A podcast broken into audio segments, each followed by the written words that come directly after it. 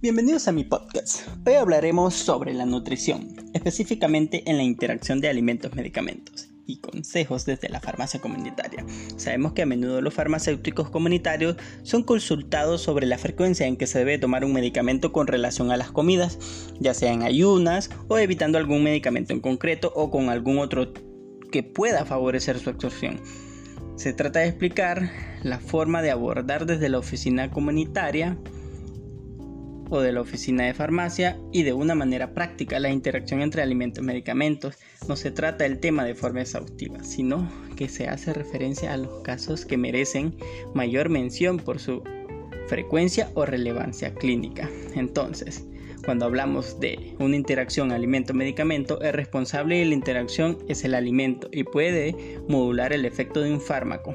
Las interacciones pueden ser debido a factores inespecíficos, es decir, resultantes de la simple presencia de los alimentos en el tracto gastrointestinal o de una proporción de los componentes de la dieta, pero también por algún componente natural o adicionado, ya sea auditivos o contaminantes, o incluso por suplementos vitamínicos o minerales. Entonces tenemos a los pacientes de especial riesgo, que son a la hora de sufrir posibles interacciones alimentos-medicamentos y por tanto digno de especial atención en la dispensación y la atención farmacéutica, pacientes que toman fármacos y anticoagulantes o trombolíticos que son medicamentos de difícil control por una multiplicidad amplia de interacciones.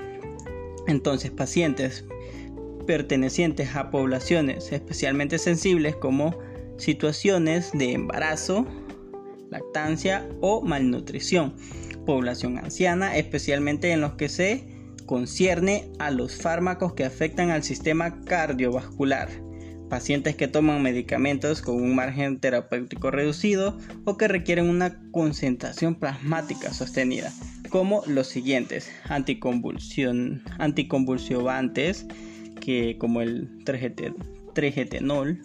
eh, digoxina, eh, la teofilina, entre otros. Todos estos fármacos, si no se monitorizan adecuadamente, pueden causar intoxicaciones. Si existiera un problema en la absorción o en el metabolismo de estos fármacos, podríamos tener problemas en la concentraciones plasmáticas y no se cubrirían las necesidades del paciente.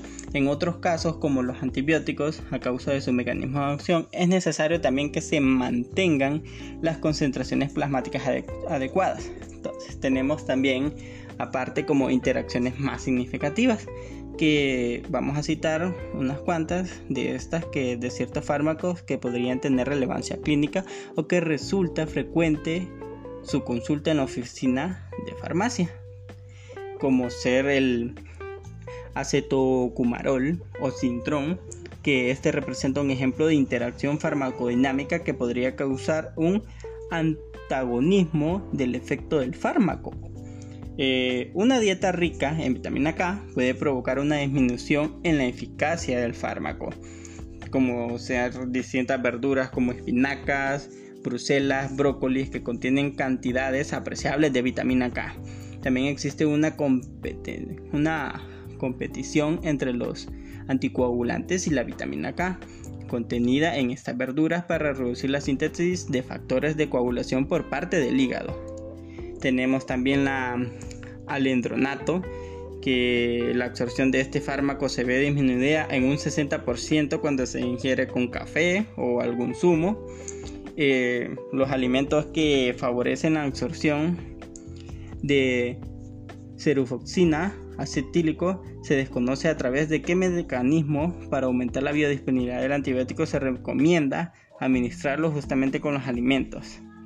Entonces, es importante aconsejar la administración conjunta de alcohol mientras dure el tratamiento, así como tener un mayor cuidado en el manejo maquinario o vehículos los fármacos y MAO son un grupo de sustancias que tienen en común su capacidad de bloquear la desaminación oxidativa de aminas endógenas como la noradrenalina y la adrenalina y también la serotonina y la dopamina.